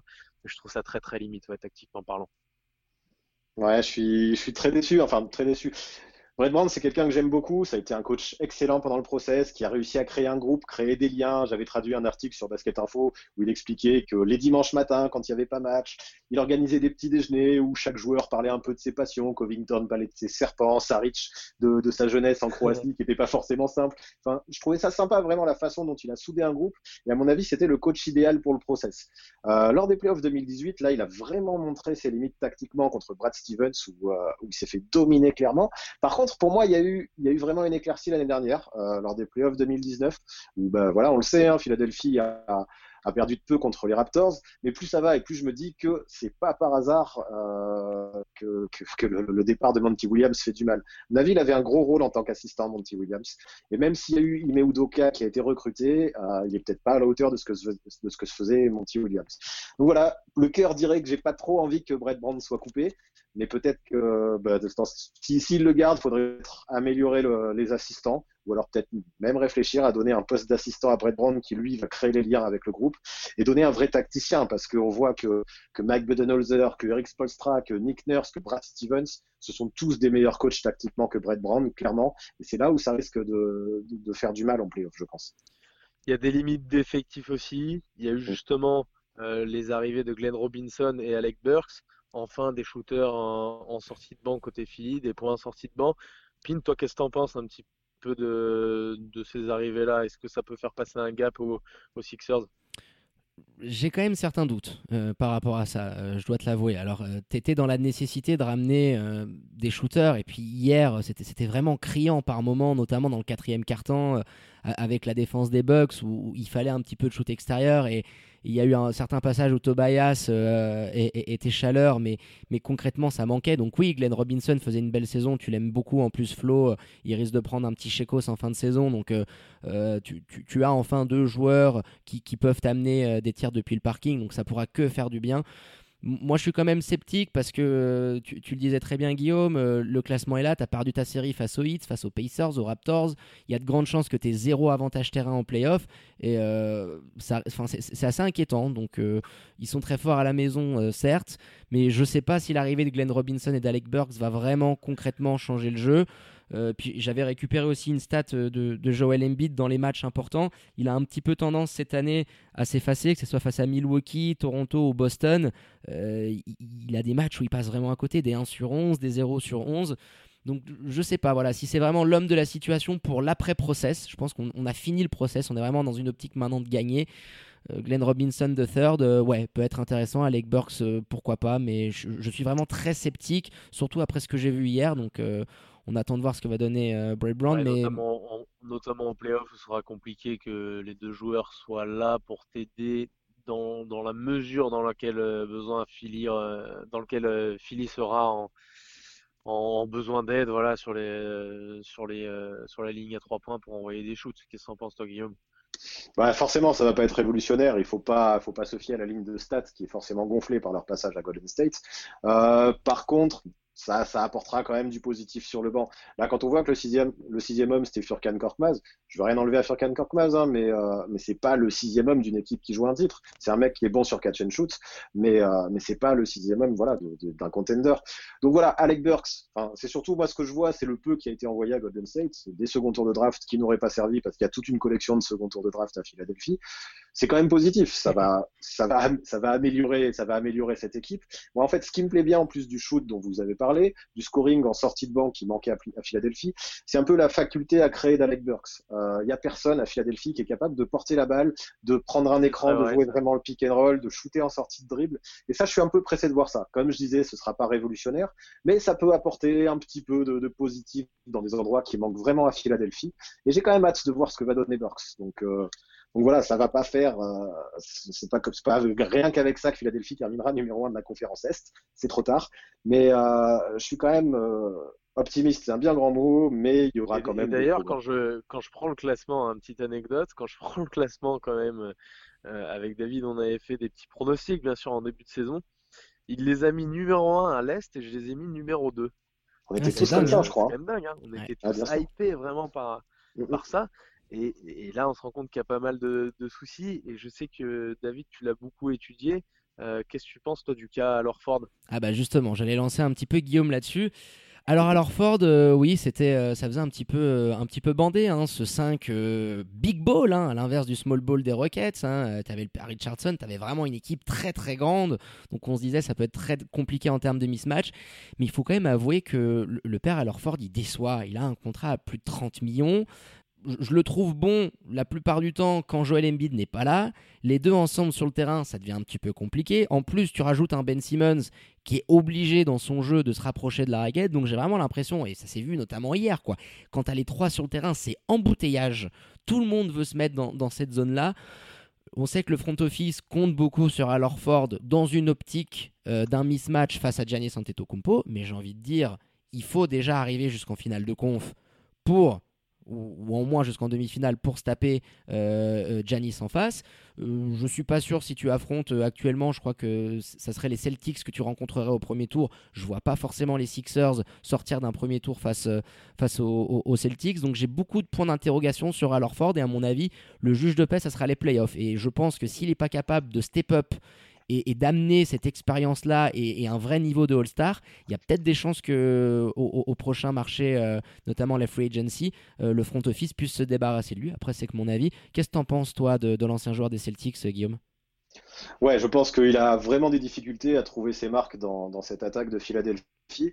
Bon, déjà, enfin, c'est vrai que je sais pas ce qui se passe avec Joel Embiid. je le trouve pas dedans. Je ne sais pas je ne sais pas si c'est à cause de ses multiples blessures. Je ne sais pas si c'est parce qu'il est déçu de ne pas correspondre aux attentes.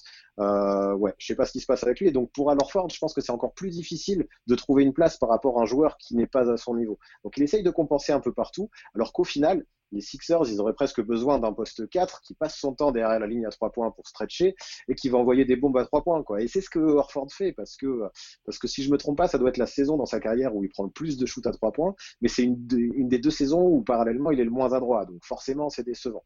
Euh, surtout quand on connaît son contrat, Orford, qui est, qui est long, qui est cher. Mais bon, je veux pas non plus le juger trop vite, je veux pas non plus me précipiter parce qu'effectivement, ce sera dans les playoffs qu'on pourra juger ça. Euh, je sais pas, je me dis la vérité de la saison, la vérité des playoffs, c'est pas toujours la même. Et je veux pas être trop sévère trop vite avec lui. Je vais essayer d'oublier un peu son contrat. Je vais me dire ce qu'il peut apporter en défense par son expérience. Et, euh, puis voilà, j'attends les j'attends les playoffs pour voir ça. Et, voilà, en attendant, mais peut-être que le mieux qu'il ait à faire, c'est de continuer à insister à trois points et de laisser un peu la raquette à Embiid et à Simmons, quoi. Il en prend 12 encore hier, les gars. Il a 5 sur 12. Euh, c'est vraiment impressionnant de voir le volume qu'il est capable de prendre. Donc, ouais, après, euh, ça sera cet été, hein, vraiment le, juge de paix. Et puis, s'il est capable de step up, bah, tant mieux pour les Sixers. Mais je pense que ça sera un petit peu à, double tranchant euh, de ce point de vue-là. Bah écoutez messieurs, merci infiniment pour ce petit point complet après la trade deadline et euh, sur l'actu des, des, Philadelphia 76ers. Donc le tour notre petite page Welcome to the NBA et on va passer maintenant à l'overtime du 5 majeur messieurs. Et avant de s'attaquer au quiz hein, qui, que toute la planète NBA nous envie hein, et qui verra Guillaume et, et Florian s'entre-déchirer au meilleur des 7 manches, je l'espère, on va attaquer les petites infos euh, croustillantes et what the fuck de la semaine avec le All-Star Game. Hein. Hier soir, après la fin de la trade deadline, on a eu le droit en live, hein, et LeBron, hein, en mode cours de récré, qui ont choisi leurs équipes avec des 5 finalement qui nous ont gardé un peu en format old school, hein, puisque Giannis a sélectionné tous les starters de l'Est, hein, Trey Young, Kemba Walker, Siakam et Embiid. De son côté, LeBron se retrouve avec euh, James Harden, Luka Doncic, Kawhi et Eddie à côté de lui. Les gars, qu'est-ce que vous pensez un petit peu de, ces équipes-là euh, Un petit favori euh, selon vous pour, pour le prochain All-Star Game? Selon moi, la, la team LeBron est, favorite. Je pense pas que ce soit une, meilleure équipe spécialement d'un point de vue euh, collectif, mais dans, le cadre d'un All-Star Game, je pense qu'elle pourrait complètement casser la gueule de l'équipe Giannis. Il peut y avoir match aussi si c'est pas joué sérieusement. Toujours très compliqué à analyser hein, ce, match qui ressemble de plus en plus à une supercherie. Moi qui m'intéresse pas spécialement, hein, pour être très honnête, je te laisse la parole Guillaume. C'est ça, c'est un peu un cirque. Hein. La draft, c'est toujours fun. Euh, bon, voilà, on a vu que LeBron, il y a pas mal de talent dans son équipe. Euh, Yanis, il a fait référence à ses origines africaines en recrutant d'abord Embiid, puis Siakam, puis ensuite Middleton avec son premier choix pour les remplaçants. Il a recruté ses potes. Euh, au final, ouais, il y a plus de talent dans la team LeBron. Je crois que mon cœur préfère la team Giannis, mais au final, on s'en fout un peu euh, parce que ce match, effectivement, va pas beaucoup m'intéresser. Je vais le regarder parce que, par tradition, parce que j'aurais peut-être peur de manquer quelque chose.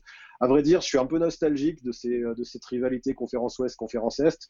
Mais bon, c'est vrai qu'il fallait peut-être changer parce qu'elle n'existait plus avec tous les trades qui ont eu lieu. Un joueur, un coup, il était à l'Est, un coup, il était à l'Ouest, donc ça n'avait plus aucun sens. J'attends qu'une chose, c'est euh, la team USA euh, contre, la team reste du monde. Ça peut faire une, enfin, je sais pas, je sais pas si ça fera vraiment quelque chose de bien nouveau, mais peut peut-être une vraie rivalité où les mêmes joueurs resteront chaque année et que si une équipe se prend une dérouillée une année, elle aura envie de se rattraper l'année d'après. Pour l'instant, euh, et surtout avec les nouvelles règles par carton qui ont été mises en place, je sais pas, enfin, j'attends pas grand chose de ce All-Star Game. Quoi. Ouais, et puis on va, on va juste retenir euh, des petits moments assez sympas. Hein. Euh, Janice, hein, qui en, voulant sélectionner ah. Brandon Ingram, l'a confondu avec Kevin Durant. Hein. Lapsus assez révélateur quand même du style entre les deux joueurs. Et puis qui nous a quand même envoyé une petite directe du gauche à, James Harden. Il restait euh, Harden, Walker et Trey Young. Et puis Ouais. qui est là en disant Hmm, J'hésite, je vais quand même prendre euh, soit Trey Young, soit Kemba Walker parce que je veux quelqu'un dans mon équipe qui puisse passer la balle. Donc euh, on, on pense que, que le Barbudo a, a- a dû, euh, a dû apprécier. Et puis, Apprécié. Ouais, exactement. Pour faire un, un petit point, la, la petite déception, messieurs, euh, concernant, euh, concernant les, les- les tournois qu'on aura, le Skill Challenge, un Derrick Rose qui est finalement absent, on le verra pas à l'United Center, ça fait un petit peu chier, ça on va pas se cacher, qui est remplacé par euh, Shea à Alexander. Et puis, euh, dernière petite info, tiens, qu'on voulait faire, un petit cocorico, on l'a mis ce matin sur nos réseaux sociaux. Notre petit Frenchie, hein, Adam euh, Mokoka, qui évolue euh, du côté des Bulls hein, en, two-way contract et qui nous a tapé un record des années 50, puisqu'en 5 minutes 7 secondes de jeu, il nous a quand même posé 15 pions à 6 sur 6. Magnifique. Ouais, magnifique. Vraiment, euh, Incroyable, et des chants de MVP qui sont descendus de l'United Center. Ça faisait longtemps qu'on n'avait pas vu ça pour un Français. Donc euh, voilà, un, un petit Sa fin de deux passes sur son double pas, elle est juste magnifique. Comment magnifique. le défenseur passe dans le vent, comment il se débrouille. Enfin, ouais, ouais, c'était euh, c'était un petit truc qui est assez, assez, assez rafraîchissant. Quand je me suis levé ce matin que j'ai vu ça, j'ai trouvé ça très très cool de la part d'Adam Mokoko. Ouais, clairement, ça faisait, ça faisait sacrément plaisir. Mhm. Allez, messieurs, on va maintenant passer au tant attendu quiz du 5 majeur. Le quiz, vous le savez tous, que toute la planète NBA nous envie, encore plus attendu que l'avenue de Booker à Minnesota, encore plus expéré qu'un jump shoot pour Ben Simmons du côté de Philly. Le quiz, hein, concocté par mes soins. On est dans une finale NBA, forcément, Philadelphie versus Golden State, donc on est quand même dans un futur euh, assez hypothétique, hein, messieurs, c'est pas pour tout de suite. Au meilleur des sept manches, et bien évidemment, euh, Guillaume, tu auras l'avantage du terrain, euh, parce Cool. que j'ai décidé, euh, bon, je l'ai décidé unilatéralement. Voilà, c'est comme ça. On part, messieurs, au Wells Fargo Center. Je veux vous mettre une petite musique de fond, tout droit sortie de Qui veut gagner des millions. On va se régaler. Game 1. Qui suis-je? Je vous donne des détails, pas dans l'ordre, hein, d'un joueur qui est passé par Philadelphie. Vous devez, au fur et à mesure que je vous cite l'énoncé, me trouver de qui il s'agit. Attention, vous n'avez pas le droit à l'erreur. Si vous loupez, vous devez attendre que la main vous revienne, c'est-à-dire que l'autre se loupe pour être capable de me redonner une question. Vous êtes prêts? Réfléchis bien, Guillaume, parce que je m'arrête jamais, moi. ah. Florian, il est sur deux victoires de suite, c'est costaud là.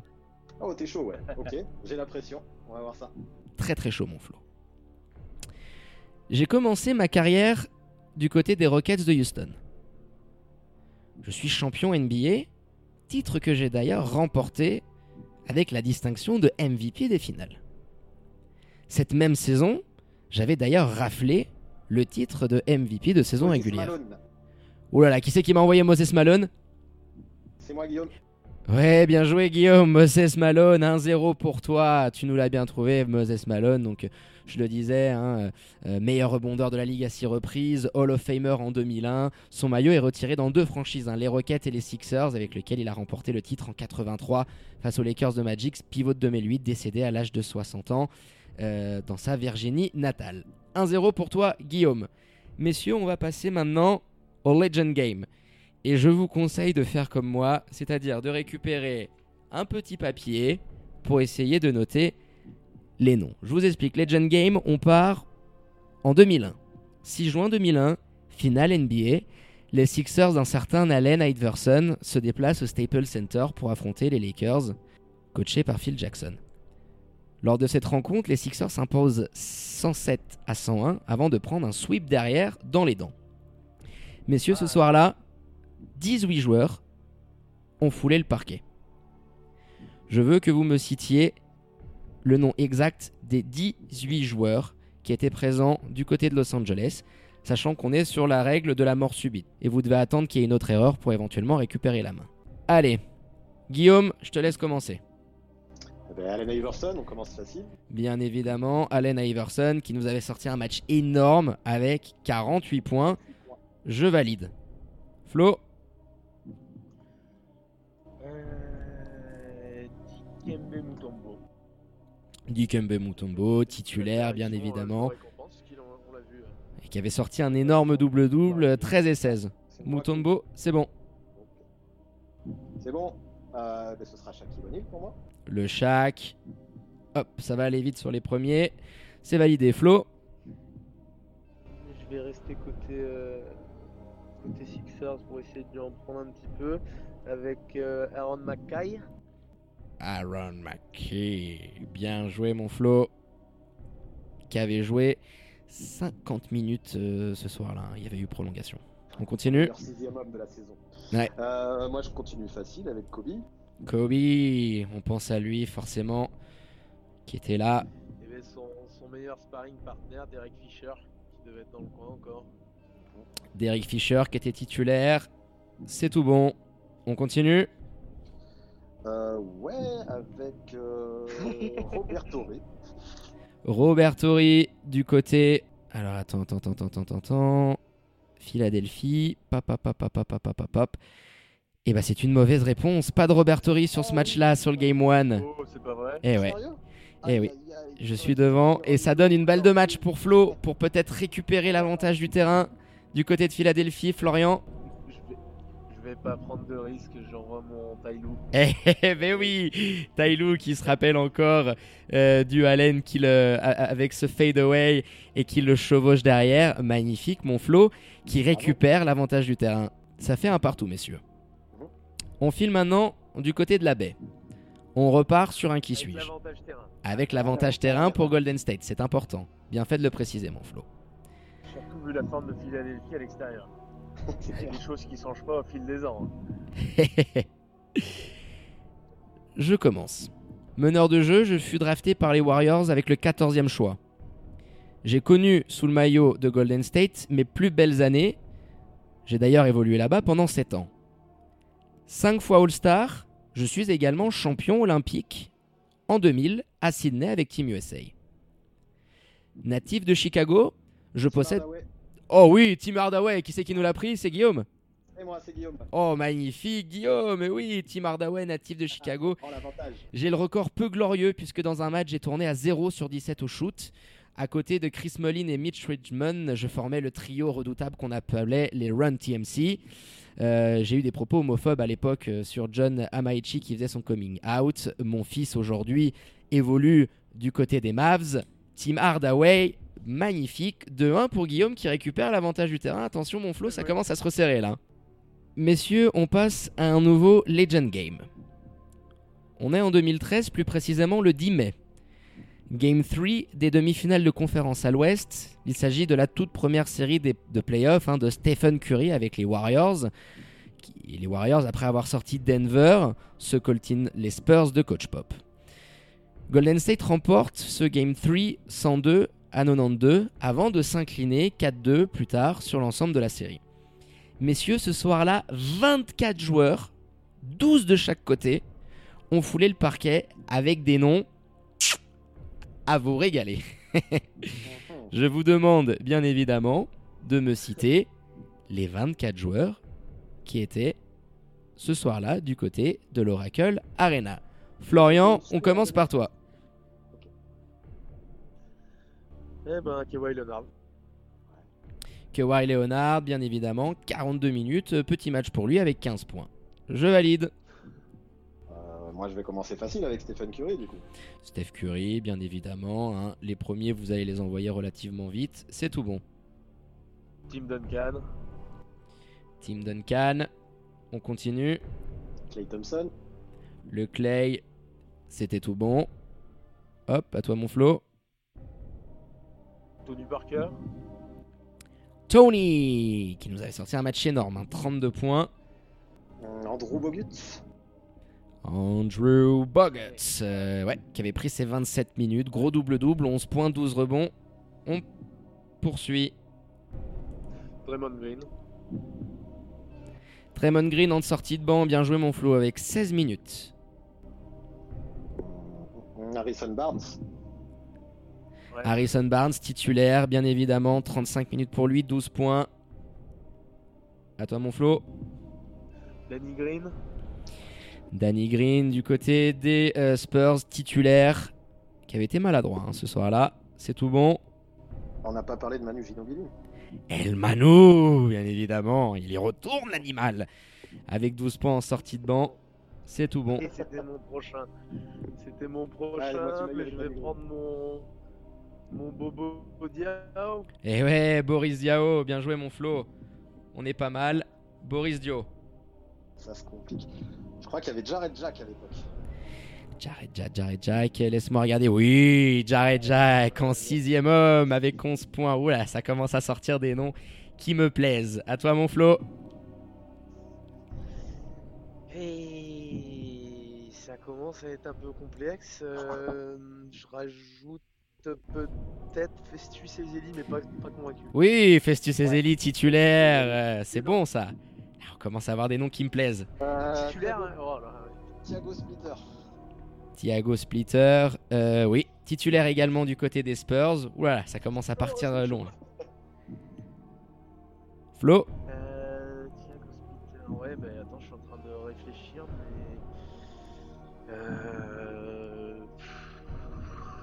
Patty Mills.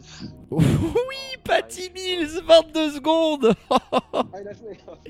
22 secondes, Patty Mills. Il fallait nous le trouver celui-là. Bien joué, bon Flo. Tu mets la pression sur Guillaume là. Ça, Ouais, ça ça sera le m'attendra, dernier, j'ai- je pense. pas tout noté. Euh, je crois pas qu'on ait parlé de David Lee. Oui, bien joué, David Lee. Trois petites minutes pour lui. Là, on commence à aller sur les soutiers de banc. Là, ça me plaît.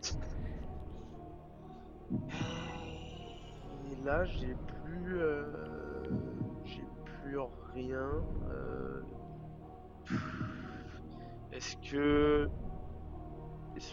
Est-ce que. Non, non, non, il n'était pas. Euh, Allez, on essaie de m'envoyer un nom, mon Flo. Gary Neal Oui. Neal euh, et qui avait sorti euh, deux petits points avec 10 minutes de jeu. Ouf, Gary Neal, c'est costaud. dernier, mais je suis même pas sûr. Il y avait Corey Joseph à l'époque. Et oui, Corey Joseph avec 8 minutes Ah, de putain, jeu. Oui, oui, oui, oui, Et c'est là, je crois que Joseph. Et ben moi, je crois que. On en a combien sur 24 là? Vous en avez 18, messieurs, là. 18. Ah ouais. Je crois que c'est fini. euh, J'ai pas de. Euh, ah, je sais pas si tu l'as dit ou pas parce que le premier a coupé. Alors, est-ce que s'il a déjà été dit, euh, je peux euh, bénéficier d'une grâce Allez, gra- grâce, grâce spéciale, mon Flo. Vas-y, envoie. Karl Landry. Oh, bien joué. Karl Landry avec 25 minutes et 14 points en sortie de banc. Oh là là, c'est costaud. Ouais, je jouais beaucoup à cette époque-là. hein. Ouais, il jouait beaucoup, 25 minutes de jeu là. Ouf, ça se resserre, messieurs, il en reste plus beaucoup là. Et je me rappelle s'il avait caressé les, il avait caressé les cheveux de, de Steph Curry. C'est la seule raison pour laquelle je me rappelle. Là, pour moi, Guillaume. euh, T'as pas le Et je, et je tente, mais je suis pas du tout sûr, à Stephen Jackson aux Spurs. Stephen Jackson, Stephen Jackson. euh, pap, pap, pap, pap, pap, pap, pap. Et non, c'est Ah, une mauvaise réponse. Stephen Jackson, c'est pas bon. Il était pas aux Spurs à cette époque-là. lui.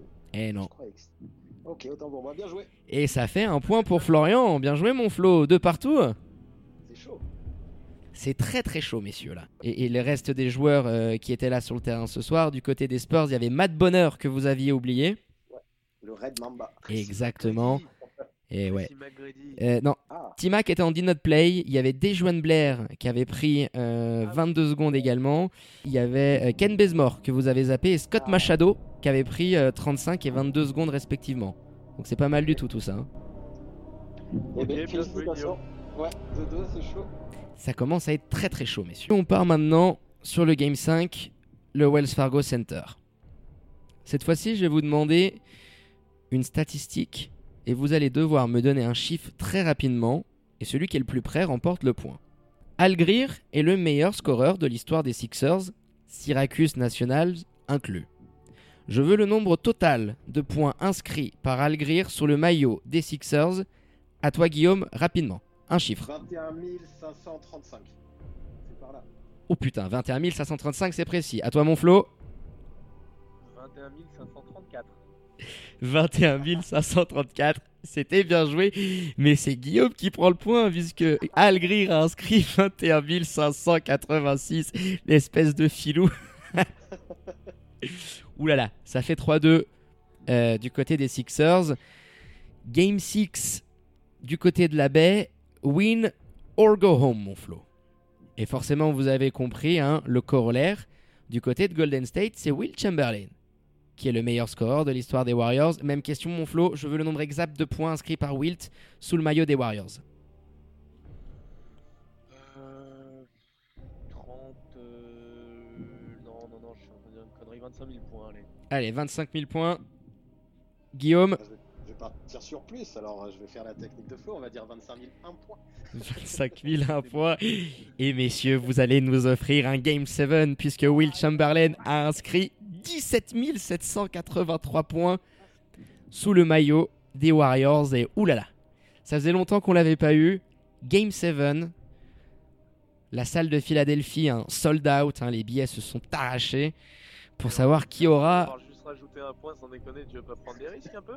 Pas du tout, pas du tout. Je, jouais, je jouais le titre là-dessus. Ah bah ouais, attends. Il a essayé un petit système euh, en pick and pop, ça a pas marché, alors Ford qui fait gamelle. Game 7, messieurs. Allez, Game 7, moi je suis prêt. Qui aura le droit, l'immense honneur d'accrocher sa bannière au plafond de Radiotonique On va le savoir dans quelques secondes. On part sur un qui suis-je, messieurs? On est sur un grand joueur passé par les Sixers tout le Wells Fargo Center retient son souffle, la tension est palpable et insoutenable. Originaire de l'Alabama, je n'ai connu que trois franchises dans ma carrière, mais ce n'est pas... Oh punaise, l'autre il nous a posé Charles Barkley d'entrée. oh bah mon flow c'est fini. Je suis désolé, ah, j'aurais peut-être pas dû commencer par ça. Il nous a plié le game. Euh, Guillaume, magnifique victoire au bout du Game 7. Donc j'ai même pas eu le temps de finir l'énoncé. Euh, donc voilà, Charles Barkley, passé par l'université d'Auburn, drafté à la cinquième place par les Sixers, 11 fois All-Star. 11, 11 All-NBA Team pour lui, double champion olympique, hein, euh, Dream Team de 92, avec ce titre de MVP en 93, année où il s'incline en finale face aux Bulls. Euh, actuellement commentateur pour TNT aux côtés de Shaq. Hall of Famer depuis 2006, on me surnomme Sir Charles. Charles Barkley et c'est une victoire de Guillaume qui s'impose au bout du Game 7 pour accrocher une nouvelle bannière au plafond du Wells Fargo Center. Bravo mon Guillaume. Et voilà qui vient clôturer magnifiquement cet overtime du 5 majeur et ce quiz avec la toute première défaite de Florian, hein, invaincu depuis le début de la saison euh, et qui doit céder son titre euh, à Guillaume. Pas trop déçu mon Flo? Écoute, à la manière des Rockets euh, sur ce dunk de, James Harden qui était, qui était rentré, je vais me plaindre auprès d'Adam Silver. Il y a eu des, fraudes monstrueuses sur ce quiz-là. Quelle mauvaise euh, foi. Je réfléchis d'ailleurs à retirer ma franchise, euh, les Golden State Warriors, du quiz du 5 majeur, tant l'organisation est scandaleuse. Désolé les garçons, je, suis dans, l'obligation de le dire.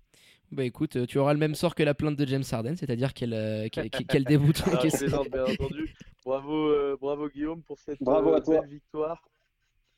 Et euh, tu seras invité dans l'émission, évidemment, euh, très bientôt, parce que je déteste rester sur une défaite, comme tu peux le voir. Et pour défendre son titre. Euh, donc, merci à toi infiniment, Guillaume, hein, d'avoir été notre invité ce soir, d'avoir débattu de la trade deadline, de l'actu des Sixers. C'était un vrai kiff de t'avoir à notre micro. Ouais, bah, écoutez, merci à vous. Moi, j'ai pris beaucoup, beaucoup de plaisir à parler de tout ça avec vous. Euh, on finit sur une note bien sympa avec ce quiz hein, où Flo m'a bien fait transpirer jusqu'à ce match 7. Je remercie les soucis techniques hein, pour la victoire, visiblement, qui m'ont bien aidé. Mais bon, comme on dit, c'est pas la manière qui compte, c'est le résultat. Donc moi, le résultat me convient très bien et je vais accrocher une bannière dans mon studio. Exactement. donc, on, ira hisser ta bannière ici au studio de, de Radio Tonique. Donc euh, merci beaucoup à toi. Et puis on rappelle à nos auditrices et, auditeurs d'aller jeter un coup d'œil à ta chaîne YouTube, hein, euh, Le Sixième Homme, mais également euh, sur les autres réseaux sociaux. Hein. Tu es présent sur Instagram, Twitter. mais voilà, allez, faire un petit, allez jeter un petit coup d'œil, regardez les superbes vidéos que nous pond Guillaume toutes les semaines pour ne rien louper de l'actu NBA. Donc un grand merci à toi et à très bientôt. Salut, à bientôt. Salut, merci beaucoup. Merci mon Flo. Pour finir, comme d'habitude, pour la préparation 5 étoiles de cette émission. Et puis quant à moi, je vais terminer là-dessus. Je vous donne rendez-vous vendredi prochain, 21h, en direct, toujours sur Radio Tonique, pour le 5 majeur, l'émission qui dit tout haut ce que le monde du basket pense tout bas. À ciao, bonsoir.